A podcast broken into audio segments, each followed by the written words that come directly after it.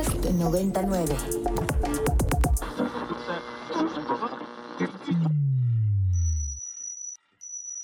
Ingresando código de acceso.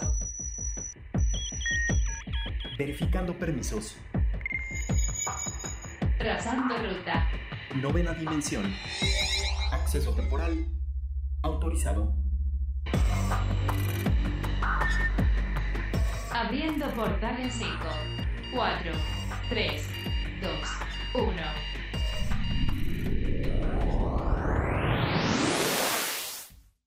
Hola, ¿qué tal? Bienvenidos a la novena dimensión. Yo soy Carpam y me acompaña en cabina. El Alien Edu. Recuerden que nos pueden escribir a nuestras redes sociales que son arroba ibero909fm o también me pueden escribir a mí en mi arroba que es arroba carpam13 y a ti Edu. Arroba alien-edu. Circuitos y transistores. Y yo no sé, Edu, tú qué tan afín seas a los Kindles, estas pues especie de tabletas que está diseñada para los lectores, como para poder tener toda tu biblioteca favorita en un solo dispositivo y que está hecho especialmente para leer, ¿no? no es, a diferencia de una tablet, pues está un poco reducido en opciones y está enfocado para que al momento de leer, pues bueno, tengas una mejor visualización, puedas incluso ajustar el tamaño de la letra, el brillo de la pantalla, etcétera, y que pues ahora, Edu, déjame decir decirte que no solo vas a poder leer dentro de estas especies de tablets, sino que también ahora está abriendo su opción para poder hacer escritura dentro de la misma. Yo sí soy muy fan de las Kindle, déjame decirte, Car. Como que al principio, no sé, la experiencia de tener un libro en las manos pues es única, pero como que al final sucumbí porque luego me pasaba que si quería yo leer en mi tablet o en mi celular, pues la luz es como bastante potente y te termina lastimando los ojos, o luego si lees en un libro tradicional, pues tienes que estarte preocupando como por tener una buena iluminación, que no exista sombra y todo ese rollo, y, de verdad que las Kindle es algo fascinante porque para empezar el tacto sí es como de una hoja y, también la forma en la que está hecha hace que la iluminación no te lastime, ¿no? A diferencia de un iPad. Entonces como que al final terminó siendo la opción que utilizo hoy en día.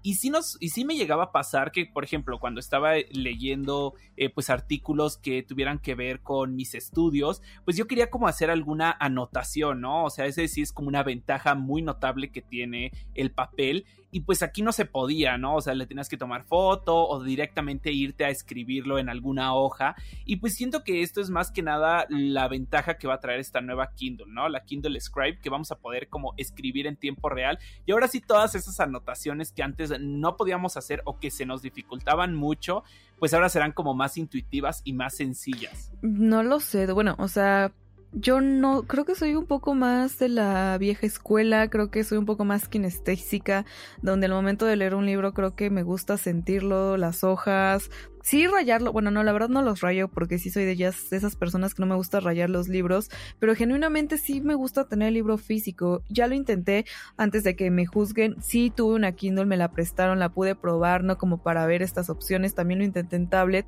y genuinamente lo mío sí son los libros físicos, pero si ustedes no se adaptan, creo que esta nueva opción es muy buena y sobre todo porque, pues, para poder hacer estos apuntes van a, van a, necesitar una especie de, de, pluma para este Kindle y lo bueno es que no necesita una carga, sino que directamente tiene esta compatibilidad y vas a poder escribir, entonces te va a dar, no sé, una facilidad inmensa para todos aquellos amantes de la lectura y de la escritura y de las anotaciones, donde pues vas a poder eh, ampliar, ¿no? La posibilidad. Yo creo, Edu, y no sé si tú estás de acuerdo conmigo, donde siento que esta opción ya había estado un poco, pues, tardada, ¿no? Ya se están tardando en sacar esta opción. Creo que Kindle ya tiene muchísimo tiempo en el mercado y esta Kindle especial para poder escribir creo que ya era necesaria dentro de, de lo que es el mercado y para todos los usuarios.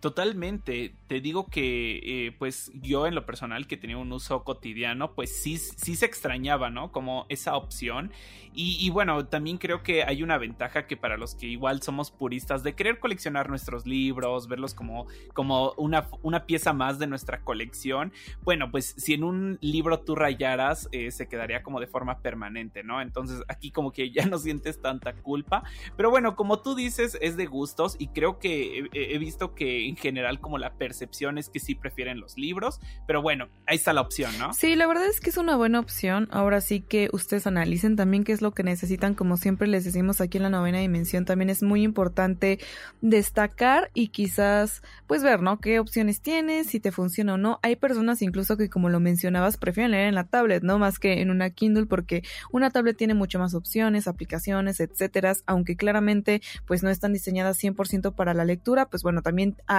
aplicaciones que te pueden ayudar como a mejorar ciertos aspectos y hacer la experiencia mucho más tranquilas, pero ahora sí que en gusto se rompen géneros, hay muchísimas cosas para el mercado, pero bueno, esta Kindle en específico era necesaria y pues bueno, una palomita ahí para, para Amazon que bueno, está sacando esta opción y que pues nos da esta posibilidad de poder mejorar nuestra experiencia en la lectura. Oye, Edu, y a mí el mundo cibernético y de los NFTs no me deja de sorprender la cantidad de cosas que la gente crea en Internet y la cantidad de cosas creativas que se les ocurren. Y déjenme decirles que resulta que un coleccionista privado de nombre Martin Moravak eh, hizo algo bastante peculiar. Resulta que esta persona destruyó una obra de Frida Kahlo que lleva por nombre Fantasmones Siniestros y esto con la finalidad básicamente de generar una serie de tokens y llevarla al metaverso para su venta donde pues él mencionaba que parte de estas ganancias iban a ser donadas a recintos artísticos así como también asociaciones y organizaciones nacionales e internacionales. Sin embargo, déjenme decirles que pues ya se está haciendo una averiguación previa para saber eh, pues si esta obra que fue destruida es original, es verdadera, es una reproducción, una copia, porque de lo contrario, pues bueno, eh, la verdad es que puede haber por ahí una penalización al respecto, Edu. Sí, claro, o sea, es que Frida Kahlo pues es de los máximos exponentes que tenemos y, bueno, también es como que viene de esta época en la que las artistas mujeres pues tenían como, como ciertas problemáticas por el machismo tan fuerte que se vivía y, y por eso también es como bastante eh, pues representativo de nuestra cultura, ¿no? Haber tenido una artista mujer de su calibre. Entonces el hecho de que hayan quemado una obra suya eh, para, para poder crear un NFT pues siento que sí es bastante controversial. Creo que por eso mismo eh, eh, este, este pues, propietario dio como tantas explicaciones de que se iba a donar a recintos, a, este, a organizaciones, pero incluso el INVAL, que, que es el Instituto Nacional de Bellas Artes y Literatura, pues ha desmentido que sus recintos van a recibir donación alguna, ¿no? Entonces, pues no solo el hecho de que haya quemado la obra, sino que presuntamente parece que está mintiendo.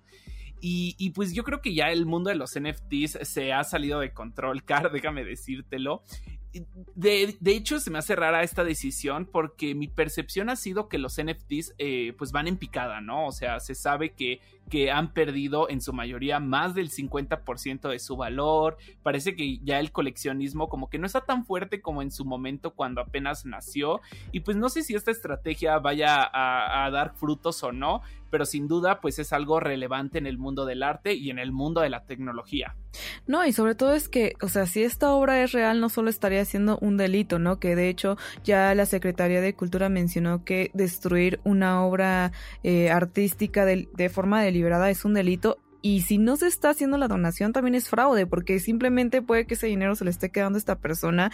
Y cabe mencionar que esta obra está evaluada en más de 10 millones de dólares y fue destruida durante un evento en julio de 2022 con esta intención, ¿no? De un número limitado de nada más y nada menos que 10 mil NFTs y que, y que pues nada, ¿no? O sea, creo que ya aquí están muchas situaciones y, y me pone a pensar, ¿no? ¿Qué tan lejos puede llegar las personas como para estar ya sea dentro de la cripto o, no sé, las NFTs, ¿no? Como que, ¿qué, o sea, ¿qué está sucediendo? Creo que es algo que podemos platicar en otros programas como más detallado, más a fondo y, y analizarlo, ¿no? Sin embargo, también jugar quizás con la credibilidad de las personas es algo, es algo delicado, o sea, hacerle creer quizás a una persona que tú tienes una obra y que la vas a destruir, es un poco también jugar con la mente de, del usuario, ¿no? O sea, creo que eso también ya se está, digamos, sobrepasando, se está llevando más allá y también me pone a pensar un poco, ¿no? Independientemente que sea eh, una obra falsificada o no, siento que podría ser una falta de respeto para el mismo artista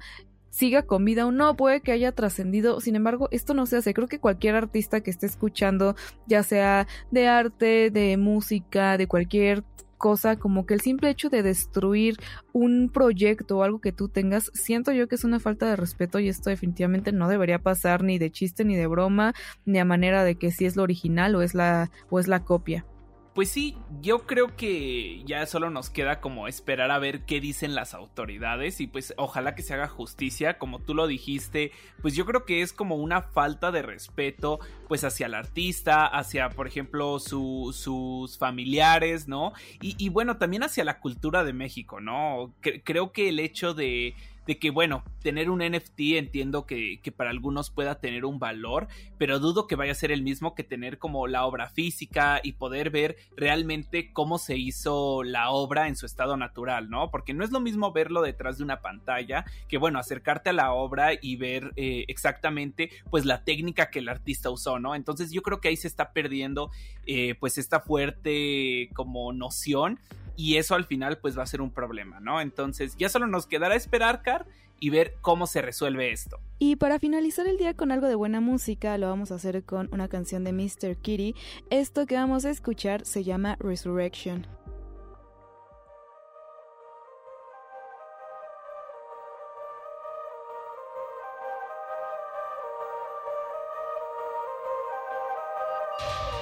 Alerta de acceso. Alerta de acceso. Novena dimensión. Novena dimensión. Alerta de acceso. Alerta de acceso. Acceso temporal. El portal está comenzando a sonar y eso quiere decir que ya está por cerrarse. Nosotros nos escuchamos mañana en punto de las 6:10 de la mañana. Bye. 3, 2, 1. Cerrando portal. Novena dimensión.